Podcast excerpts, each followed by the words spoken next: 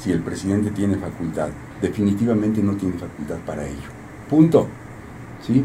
La ley es muy clara. Ellos tienen que ir a la Dirección General de Profesiones de Secretaría de Educación Pública y revalidar sus documentos. Después tienen que pasar por colegios o consejos, para ver que tengan las capacidades para poder, para poder este, ejercer. Ahora, es tan simple y yo le puedo decir, yo escuché lo que dijo el exministro Cosío y lo dijo muy clarito y dice, no hay facultades y tienen que pasar por aquí, por aquí, por aquí. Y si no lo hacen, se van a meter en estos problemas legales dentro de nuestro mismo país. Entonces, yo sí reitero es ahí los médicos que están, los médicos que están asesorando al presidente lo están asesorando mal. Punto. El presidente no es médico, ¿sí? Y él por más que quiera no puede saber cómo está eh, exactamente la situación, cómo se está viviendo en el gremio médico, ¿sí? está ahorita como nuestro dirigente, como un administrador este, del país y no, no, no, este, no está siendo, considero que no está siendo bien asesorado. De infraestructura, pues ni se diga. Hemos estado viendo nosotros, nosotros lo vivimos, yo lo viví, yo estuve en la sierra, en Veracruz, haciendo mi servicio social y la infraestructura súper mínima, y súper mínima, lo, lo, más indispensable a duras penas. Y los insumos, pues no se diga. Ahora, ¿qué especialista va a trabajar si no tiene un laboratorio y un gabinete detrás de? Yo me pregunto, si nosotros sabemos que en la mayoría del país no existe toda esta infraestructura, no existe en las comunidades alejadas. Entonces, pues eh, yo creo que debe de, deben de retomar, retomar la situación de lo que están ofreciendo, simplemente están ofreciendo, ok, esas, esas plazas, pero entra uno, no se sabe el sueldo, no se sabe cómo van a ser contratados, no se sabe el lugar exacto a donde van. Ellos dicen, es en Zacatecas. Sí, pero en Zacatecas, ¿en qué hospital, en qué lugar o en qué comunidad? No se sabe nada de eso. Y eso está comprobadísimo porque ya nuestros compañeros que han entrado a, a, este, a esa página web para, para este, solicitar la plaza, pues se encuentran con eso y dicen, bueno, ¿y por cuánto tiempo? El doctor Canales y su equipo de especialistas en Salud para Todos, en donde tu salud es nuestra prioridad. Comenzamos. El doctor Crisóforo Ordóñez López, él tiene su, su licenciatura como médico cirujano en la Universidad Metropolitana, especialidad en acupuntura por el Instituto Politécnico Nacional, especialidad en terapéutica, maestría en comunicación y tecnologías educativas, experiencia profesional, ha sido director de la Escuela Nacional de Medicina y Homeopatía del Instituto Politécnico Nacional, jefe del Departamento de Estudios de Posgrado, profesor titular e investigador de las especialidades en terapéutica, homeopática y acupuntura, y acupuntura humana. Doctor Ordóñez, pues bienvenido. Muchas gracias por la invitación. Pues vamos a, iniciar con este tema acerca de los médicos cubanos, acerca de qué, ha pasado, qué opinan nuestros colegas, qué es lo que vienen a realizar, qué pasa con los demás, con todo el gremio médico y pues qué mejor que el doctor Ordóñez que está más informado pues que abra este debate. Sus preguntas son bienvenidas. Ya saben, estamos en vivo a través de Facebook Live, en vivo en YouTube y por favor activa esa campanita para que no te pierdas los podcasts y todos nuestros programas. Ahí están, ahí quedan grabados para todos ustedes. Manden sus preguntas, manden sus comentarios. Aquí están los expertos para poder orientarlos. Muy bien, doctor Ordóñez, pues bienvenido. Muchísimas gracias, muchísimas gracias. Pues definitivamente el, gremio médico en general, sí, yo le hablo de una agrupación de colegios eh, médicos de todas las especialidades, son alrededor de 35 los que conformamos esta agrupación y pues no estamos de acuerdo en las formas en cómo se está eh, dando todo esto. En primer lugar, porque no sabemos si en realidad son médicos los que vienen, no sabemos sus capacidades, o sea, nadie sabe nada, es como que, pues, eh, éntrale, vienes, ahora sí, van por tu casa, ¿verdad? Y en el área médica no es así. eh, lo peor de todo pues es como pues nuestro líder máximo, nuestro señor presidente, nos ha tratado. Creo que es un trato más que injusto, porque definitivamente eh, creo que está en un error y es una lástima que teniendo a, dos grandes médicos, el, doctor Alcocer, el doctor López Gatel, pues no lo asesoren adecuadamente y, diga, y le digan cómo está realmente la situación. Nosotros estamos un tanto molestos por pues por todo lo que cómo se ha dirigido a nosotros como irracionales, egoístas, retrógrados, conservadores, eh, que estamos eh, de, ideología, ideologizando la, la medicina y decimos, creo que no, nunca hemos hecho, en el gremio médico nunca hemos sido todos esos, eh, pues ahora sí, todos esos argumentos que él, que él pone, ¿verdad? Y eso es lo que nos tiene un tanto molestos, porque no se, pues no se respeta al gremio y pues sobre todo el que diga que nosotros no somos capaces de ir a las, a las, este, a las comunidades alejadas, eh, esto pues el, tristemente el doctor López Gatel lo dijo y pues yo ahora sí le digo al doctor López Gatel, ¿acaso él fue si quiere hacer su servicio social a una comunidad como el 90% de los médicos que yo conozco, así el 90% o más, fuimos a comunidades alejadas en donde la infraestructura era súper mínima, en donde no había insumos, y en donde pues los sueldos o los, las becas o los apoyos son mínimos. Creo que más bien por ahí es donde se debe de ver eh, cómo está la situación real de nuestro país en, relación a todo esto. Ahora, aquí la pregunta es, ok, pensemos que vengan médicos cubanos, Pensemos que en el momento del que reúnen todos los requisitos que nuestra legislación mexicana eh, pone para que un extranjero venga a ejercer la medicina al país, si es que eh, pasan por todos esos filtros, quiero pensar, ¿acaso ellos se van a ir a la comunidad más alejada, a donde tienen 200, 300 o 500 habitantes? Y digo, pues creo que no. Y lo más terrible, la inseguridad. Y yo quisiera ver si algo le pasa a uno de esos compañeros médicos eh, cubanos que esté por allá, si algo le pasa, ¿cuál va a ser la respuesta de nuestro país hacia otro país? ¿sí? Entonces, creo que es demasiado delicado todo esto y pues eh, independientemente de que ahorita ya abrieron 13.770 plazas, una cosa así, para especialistas, pues qué especialista o super especialista va a tener los recursos para irse a una comunidad de 500 personas o de 1000, digamos, ¿sí? En donde pues no va a tener ni infraestructura, ni insumos, ni tampoco va a tener, eh, pues ahora sí, a los pacientes que realmente son eh, los que van para atenderlo con la especialidad que él tiene, ¿verdad?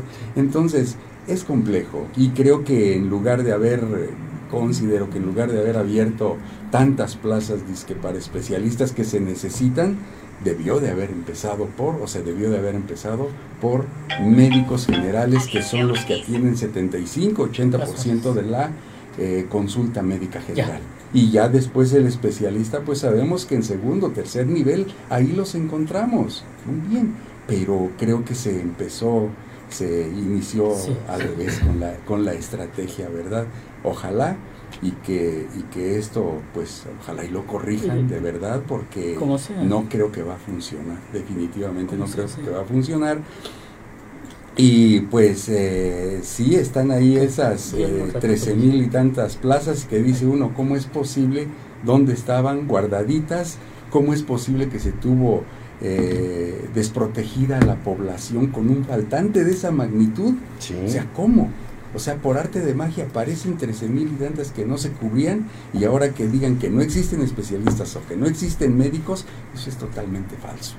Nuestro país, en nuestro país hay 130 escuelas y facultades de medicina en donde cada año hay egresados y bueno, pues nada más hay que ver las solicitudes que se hacen para el examen nacional de residencias médicas, la cantidad de médicos que quiere ser especialista y que nomás no puede porque no hay, no hay, plazas. no hay plazas, no hay capacidad.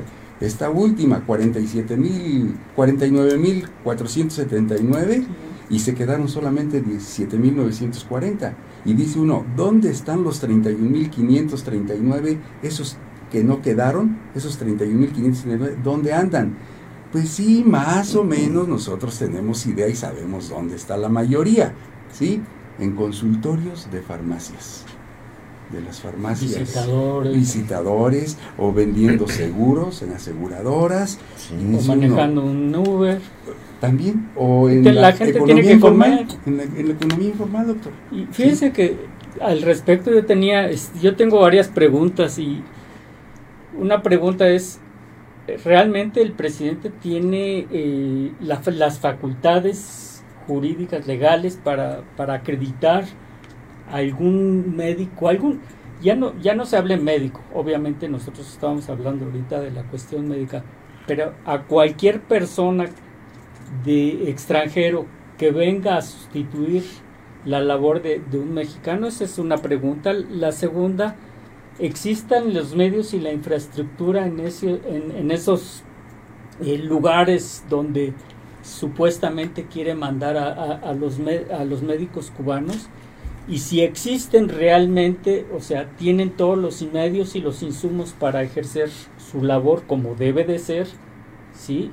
Yo como ginecólogo, pues obviamente este no es lo mismo, o sea, un parto lo, se puede atender hasta en el metro, ¿no? Pero este pero un buen parto, un, un parto que ya este que se complicó, obviamente si, si, si lo estamos atendiendo en la casa del paciente, pues es, un, es una situación que nos puede dar una complicación todavía mayor a la que teníamos.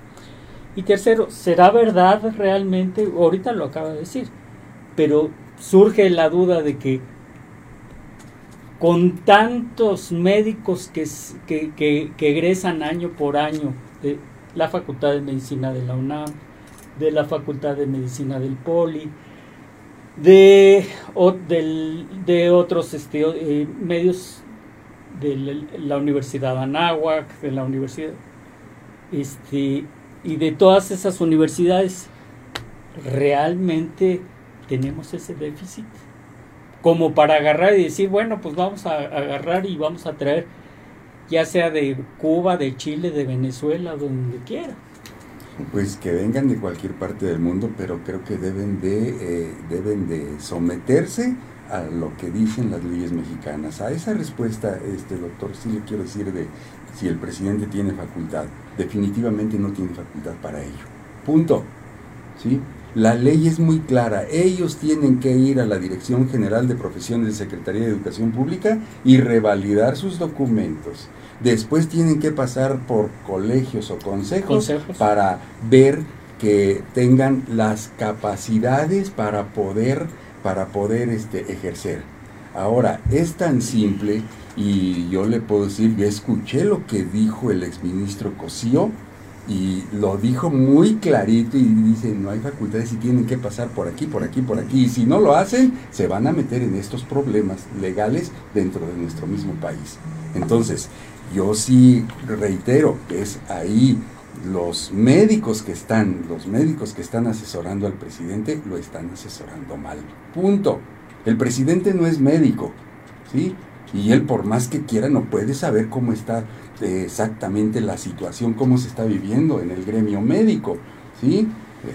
está ahorita como nuestro dirigente, como un administrador este, del país y no, no, no, este, no está siendo, considero que no está siendo bien asesorado. De infraestructura, pues ni se diga.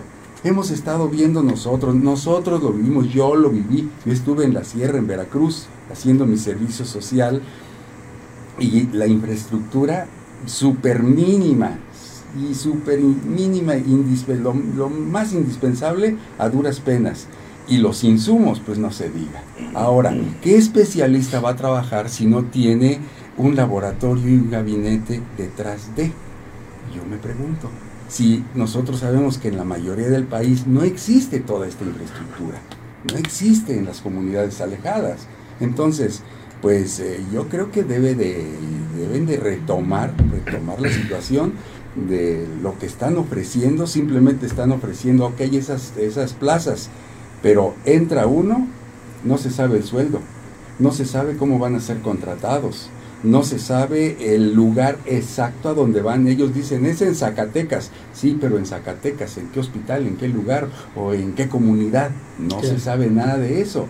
Y eso está comprobadísimo porque ya nuestros compañeros que han entrado a, este, esa página web para, para este, solicitar la plaza, pues se encuentran con eso y dicen, bueno, ¿Y por cuánto tiempo? Ahorita hay médicos que vamos a decir están en la Ciudad de México y resulta que en Quintana Roo tienen este eh, tienen una plaza vacante y dicen, bueno, ¿cómo me voy a ir? ¿Me voy yo con mi familia de la Ciudad de México, hago mi mudanza, etcétera, para que en tres o cuatro meses hagan lo que hicieron con los médicos que contrataron cuando la pandemia, el INSABI, de mucho gusto, adiós y a la calle.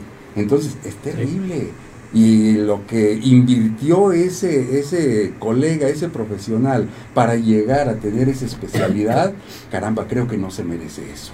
No, se merece. Seguridad laboral creo que debe de tener. Claro. Es lo mínimo que debe de tener.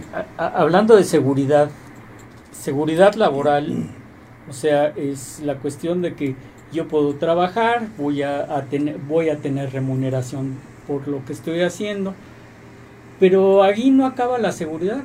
La seguridad también va de la mano de, la seguridad mía, de mi familia, en, el lugar donde estoy laborando. Y el hecho de que alguien venga y me, y, me diga, si se muere el paciente, te mueres tú. O se muere alguien de tu familia. Sí, sí, sí. casos que hemos visto de gente conocida del gremio que, que le ha pasado no una vez, sino muchísimas veces. Y a eso, a eso estamos hablando. Y no se hable de, de, cosas mayores como narcotráfico o, que el crimen organizado que secuestran a los médicos justamente para pues para tenerlos y para, para que esos médicos laboren con ellos. ¿Qué seguridad tienen ellos? y tampoco nosotros. Este, yo quiero empezar platicando, agradeciendo la invitación y los invitados obviamente a la mesa y quiero romper un poquito la plática, regresamos con eso en un breve comercial yo diría. es que yo quería empezar la plática primero haciendo una un poquito de comentario muy triste de lo que pasó en la escuela en Estados Unidos y mis condolencias a toda su familia y esto no puede seguir pasando en ningún país, es muy triste y es un reflejo de una sociedad terrible. No quería dejar de expresarlo porque a mí me, en pediatría me llama muchísimo la atención ver las imágenes de los niños en la televisión y no quería dejar el espacio sin decirlo. Y regresamos al tema original. Este, primero agradecer al doctor Ordóñez su presencia, es, su lujo tenerlo aquí con nosotros. Y a mí me llama mucho la atención un par de juego de palabras, porque tenemos dos palabras en la mesa que es estos centros de salud rural dispersos como el que nos fue, nos, todos nos tocó ir, que fuimos con mucho gusto, que reconozco lo que dice el doctor con lo mínimo. A mí me tocó ir a un centro de salud rural disperso en la Sierra de Hidalgo, que no había nada. Y yo tengo que agradecerle a mis papás que me compraron pintura y me compraron todo y lo dejamos bonito, hasta plantamos árboles, pero no había nada, no había nada. Pero lo que le quiero decir es que no sé los demás en la mesa, pero yo fui con mucho gusto. Entiendo que era mi obligación ir y lo hice yo no sé realmente qué tanto desabasto hay en las comunidades muy lejanas, que seguro debe de haber, o sea, seguro, es imposible creer que esté el 100% cubierto. Pero aquí el tema es que tenemos un juego de cubrir zonas muy, muy lejanas y quieres llevar especialistas. Yo estoy seguro que los doctores que están con nosotros en la mesa irían de mil amores, pero las reglas del juego tienen que ser muy claras y el desarrollo profesional de ellos tiene que tener la capacidad para poderlo ejercer. Me queda claro que está centralizada el tema de de subespecialidades, México, Guadalajara, Monterrey y no se me olvidarán algunos otros estados que tienen grandes hospitales. Pero la gente de provincia, por ejemplo, en el área de pediatría nos tocaba que ibas al hospital Federico Gómez, que es un gran hospital, y era la fila de gente que venía de otros estados porque no hay quien resuelva ese problema. Yo no quiero decir que no tenga el conocimiento, simplemente no hay la infraestructura. Entonces el juego de palabras del presidente confunde, porque está hablando de tapar esos hoyos de las grandes, de las muy chicas poblaciones perdidas, pero quieren meter especialistas. Entonces no hay no va yo entiendo lo que dices, los médicos generales, que debe de haber muchísimos en México, debe haber excelentes médicos, pero si nosotros no logramos que las, que las personas que se forman de ciertos estados tengan la seguridad de un trabajo digno y puedan regresar, eso sería lo ideal. Pero no sé en sus generaciones, pero en la mía todas las personas que venían de provincia, que son bienvenidos todos, todos se quedaron y, son bienvenidos, yo no te digo que se regresen, pero lo que voy es que no tenían la ilusión de regresar porque no había algo que se les pudiera ofrecer. Ellos mismos lo decían. Yo creo que lejos de pelearnos que si los cubanos, yo creo que tenemos un problema interno de hace muchos años que no se ha resuelto. Es un tema de infraestructura, es un tema de calidad de atención a las poblaciones que la podrían tener muy bien con médicos generales, que yo estoy seguro que salen grandes médicos de muchas escuelas, pero no tienen la ilusión de ir a estos lugares, porque no, no hay nada que hacer, nada que hacer. Y dos, yo pongo sobre la mesa el tema de que, pues yo no sé si este tema de los cubanos cae o raya en un tema de trata de personas, porque el sueldo que se les y bla, bla, bla, es un tema oscuro. Y si tú oyes el contexto de lo que aparentemente les va a pasar si no cumplen con cierto trato, pues no suena digno ni para los médicos cubanos, ni para ningún médico de ninguna parte del mundo. Entonces yo creo que aquí hay una brecha de información que me parece que sería muy importante, si alguien la conoce, que nos la haga llegar aquí al radio la información y con todo gusto lo podemos leer. Pero esos dos temas a mí me parecen muy, muy importantes. hay que dejarlo claro, esta brecha, esta información, este tema de salud que tenemos de un país.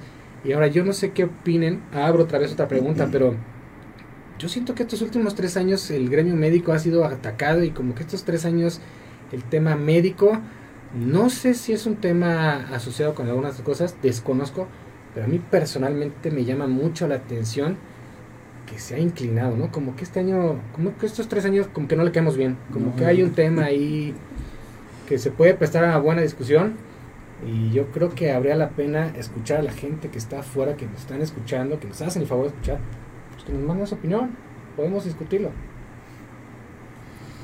Sí, fíjate que ahorita que estabas diciendo lo del servicio social, pues en efecto, también a mí me tocó en un pueblito que no había nada, pero cuando me tocó este ser el su jefe de ciencia en el hospital, a veces pues, mandábamos a Libres Puebla a hacer el servicio social de ginecología, pero resultó que había mucha inseguridad, sobre todo para las doctoras que las levantaban y las tiraban en el baldío a las doctoras. Entonces ya se tuvo que cancelar esa plaza y se mandó a otro lugar. Entonces, este, qué, qué inseguridad, que probablemente hace algunos años cuando nos tocó a nosotros no se veía eso. Pero ahora se ve aparte eso, ¿no? Esa agresión contra la mujer, la, la doctora, la médica. Entonces, eh, todavía agregado a, a, todo esto, esta inseguridad de este tipo, ¿no? Que qué que, barbaridad, que de qué mala fortuna, pero bueno, así es como está este, en estos momentos la, la, seguridad en esas comunidades tan lejanas. Entonces, por supuesto que ya no se les permite ir, tienen, estaban buscando otros lugares, ya no quieren asistir. Entonces, e, e, es, todo eso, ¿no? Agregado a, que no hay material, que, que no hay insumos, todavía eh, tener que cuidar de tu persona. Entonces, este, pues sí, eso está, este, pues terrible, ¿no? Terrible, terrible y pues en efecto, todo lo que nos, nos han atacado, ¿no? Después de todo lo que vivimos en la pandemia y todavía recibir esos ataques, bueno, pues probablemente porque somos pensantes, somos críticos, no nos quedamos callados, probablemente por eso, ¿no? Este, aparentemente nos habíamos mantenido apáticos, entonces como que siento que por eso nos están lanzando estos, ¿no? Como eh, estimuladores para ver qué, pensamos o quiénes somos, porque pues, tenemos esa característica de mantenernos al margen, dedicarnos a trabajar, dedicarnos a, los pacientes, y ahí entonces eh, quieren saber qué pensamos, ¿no? si somos capaces de responder, de no responder. Creo, a mi punto de vista, esa es parte de la situación. Pues hay algo que le tenemos que agradecer a nuestro señor presidente, no me lo van a dejar negar, que es que fue y es el único que ha unificado al gremio médico. Para bien o para mal, pero de veras nunca nunca el gremio médico ha estado tan unido como ahorita a expensas de, de, eso. ¿sí? De hecho, este no sé si a ustedes obviamente les debió haber llegado las cartas que, que, firman los consejos de las especialidades, los colegios, de las especialidades. Son cartas en las que, pues, si, si el, o sea, al público no les, no les ha llegado, es una, son cartas, es una carta que en la que los colegios y las y, los em, cada una de las especialidades y subespecialidades que tenemos aquí en nuestro país registrados, pues se manifiestan en contra y este y, y, no están a favor de, esta situación. No sé si les haya llegado, obviamente yo estoy seguro que a todos los... Ajá. Eh, ahorita recordando de lo que decía Octo, justo eso pasó, ¿no? Cuando empezaron las vacunas hace más de un año, que dijeron, sí, sí, cómo no, a todo mundo, a los adultos mayores, a los doctores que están en primera línea. Ah, perfecto, doctor, ¿a dónde me formo? No, tú eres de médico privado, tú no. Así te formas a que te toque por edad. Entonces, eh, ¿qué, desánimo, ¿no? Qué, qué, coraje, qué tristeza me dio de, de, que nos dividió. Afortunadamente no logró esa división, ¿no? Probablemente la división duró media hora.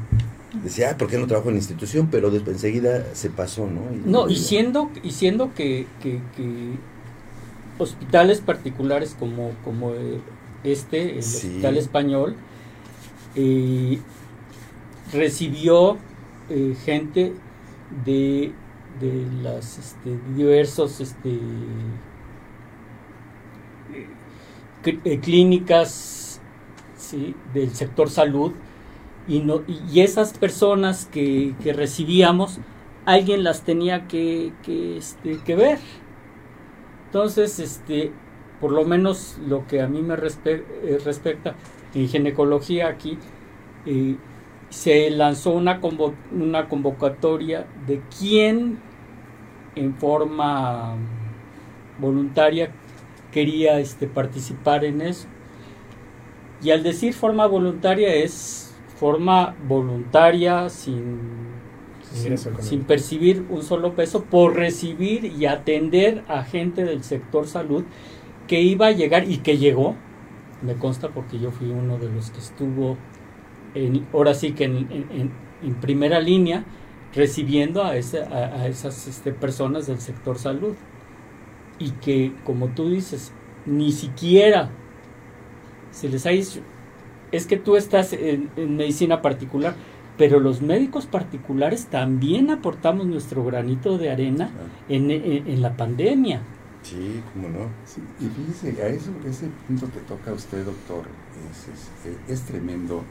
Muchos de los que nos están viendo no pertenecen a nuestro gremio médico, pero sí es bueno recordar un poquito cómo se sucedió todo esto de la pandemia y cómo esa misma agrupación de colegios médicos solicitó al presidente de la República que se, que se vacunaran a todos los médicos del país porque eran los que tenían el contacto con.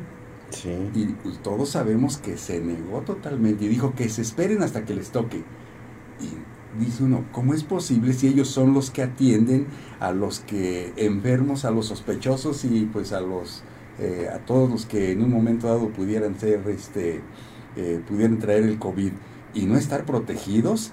Y el resultado fue clarísimo, fue clarísimo. Somos el país número uno en el mundo en donde murió, más personal de salud. El primero. Si eso no nos dice nada del que realmente fue una estrategia fallida, pues entonces no sé de qué hablamos. Así es. Pero gracias al mismo ejemplo de los cubanos. Es un, es un, tema fallido, sin una base clara, con un juego oscuro. No, y, y, ahorita, por ejemplo, esto que nos trajo de, de, su viaje a Cuba, del que va a llegar la vacuna cubana, que es una vacuna que todavía no está eh, eh, aceptada, validada por la Organización Mundial de la Salud, pues perdón, pero yo no me la pongo, ¿sí? Yo tengo que esperar a que ahora sí entreguen todos los estudios de que es segura y que la OMS le dé palomita, para eso está la OMS, para poder decir, bueno, pues entonces sí le entro. Entonces ahí, ahora sí que ahí se queda para cada quien dentro del gremio médico y no médico, pero ahora sí, no sé qué puede decir un pediatra, ¿verdad? Un neonatólogo que tiene más que ver con vacuna al respecto. Pero yo creo que hay vacunas, se sabe perfectamente que la Pfizer se está utilizando y que está protegiendo a los niños, etcétera, etcétera y que ya está avalada totalmente con todos los estudios. Entonces, ¿por qué no utilizar la Pfizer y por qué utilizar una que todavía no tiene ese, ese respaldo científico, verdad? Pero, en fin, es, es, es terrible, de verdad. O sea, estos, eh, esas asesorías que tiene el señor presidente me parece que no son las adecuadas, ¿verdad? Y va, ahora sí que se va tarde o temprano, así como eh, todo lo que fueron nuestros colegas que murieron en el campo de batalla, ¿verdad? Que no debieron de haber muerto, como también mucha gente no debió de haber muerto. Sí sabemos perfectamente cómo empezaron a vacunar ahora hace unos meses a todos a masivo porque tenían guardadas las vacunas por X o Y y ya se iban a caducar. Entonces, pues vengan todos, ¿no? Qué bueno que se hizo, pero dice uno, ¿por qué lo hicieron? ¿Por qué las guardaron? ¿Sí? ¿Por qué no las utilizaron en su momento y cuando las cosas estaban realmente fuertes, verdad? Entonces, ahí queda eso de las vacunas también, que es el otro punto que nos trajo, el otro tema que nos trajo de ahora del viaje a Cuba, ¿sí? Y que yo en lo personal digo, parece que, que no, es, no es correcto, no es correcto que se esté haciendo y sobre todo un discurso en donde se está engañando a toda la gente. Entonces, bueno, pues nosotros sabemos un poquito de estas cuestiones de medicina, estudiamos y bueno, pues ahora sí, para eso esta mesa, para poder en un momento hacer este tipo de comentarios y que los que no están en el gremio pues puedan tomar también sus decisiones y entender la situación real que está sucediendo en el país en el área de la salud. De acuerdo preguntas. Pues qué bueno que están con nosotros. Estamos revisando el tema acerca de los médicos cubanos, qué es lo que está pasando con el gremio médico, qué opinan, por qué sucede esto. Y pues por favor, comparte este video, ya sabes, dale like a nuestra página, activa esa campanita para que no te pierdas ninguno de nuestros podcasts. Y pues seguimos aquí con, con esto, ¿ok? Bueno, y acerca hablando de las este, vacunas, esta vacuna cubana, pues realmente, como dice el doctor, no está autorizada por la Organización Mundial de la Salud, entonces no sabemos a qué edad se puede aplicar, mucho menos, ¿no? Y quién, quién la va a aplicar y cuántas dosis. Y pues por supuesto no te van a dejar entrar a Estados Unidos, van a, vas a llegar, ya tengo mi certificado. Como, pues como en cualquier medicamento, ¿no? O sea, tienes que ver, ver, el flyer, ver este, los estudios que se han hecho, en qué, en qué este, población se ha empleado, cuál ha sido su tasa de éxito, su tasa de fracaso. ¿Dónde está todo eso? Sí. O sea, yo creo que para cualquier medicamento uno debe de, tener esto, ¿sí? Y, y, y bueno, pues este la, la COFEPRIS lo sabe perfectamente bien y la COFEPRIS lo exigiría o lo, lo debe de exigir. Como cualquier medicamento, ya sea de Cuba, de China o de Estados Unidos. Perfecto. Oigan, pues mire, vamos a este a unos anuncios de nuestros patrocinadores.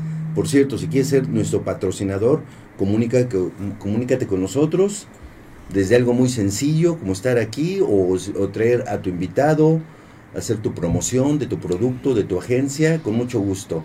Regresamos en unos momentos porque ya están aquí con nosotros nuestros subespecialistas, la doctora Gilles y el doctor Benita. Vamos a hablar acerca de problemas cardíacos en niños. No se vayan, por favor. Les habla su amigo el doctor Roberto Canales del programa Salud para Todos Radio Online. Los invito a que nos escuchen los jueves de 9 a 11, transmitiendo desde aquí, desde el Hospital Español. Siempre tenemos especialistas invitados con temas de relevancia importantes. Escúchenos, toquen esa campanita en Facebook, en YouTube, en Instagram, en TikTok, en Spotify. Nos pueden escuchar. Los esperamos y díganos qué temas les quieren escuchar, qué tema les es de interés. Y aquí los esperamos todos los jueves de 9 a 11 en vivo. ¿Quieres ser parte de Salud para Todos Radio? Contáctanos. Tenemos los mejores paquetes para ti. ¿Algún evento, congreso, seminario, producto o servicio que quieras difundir? Dinos y te asesoramos. WhatsApp y Telegram al 55 1242 3575 o visita www.zrproducciones.com.mx. Sé parte de la mejor mesa de médicos en la web.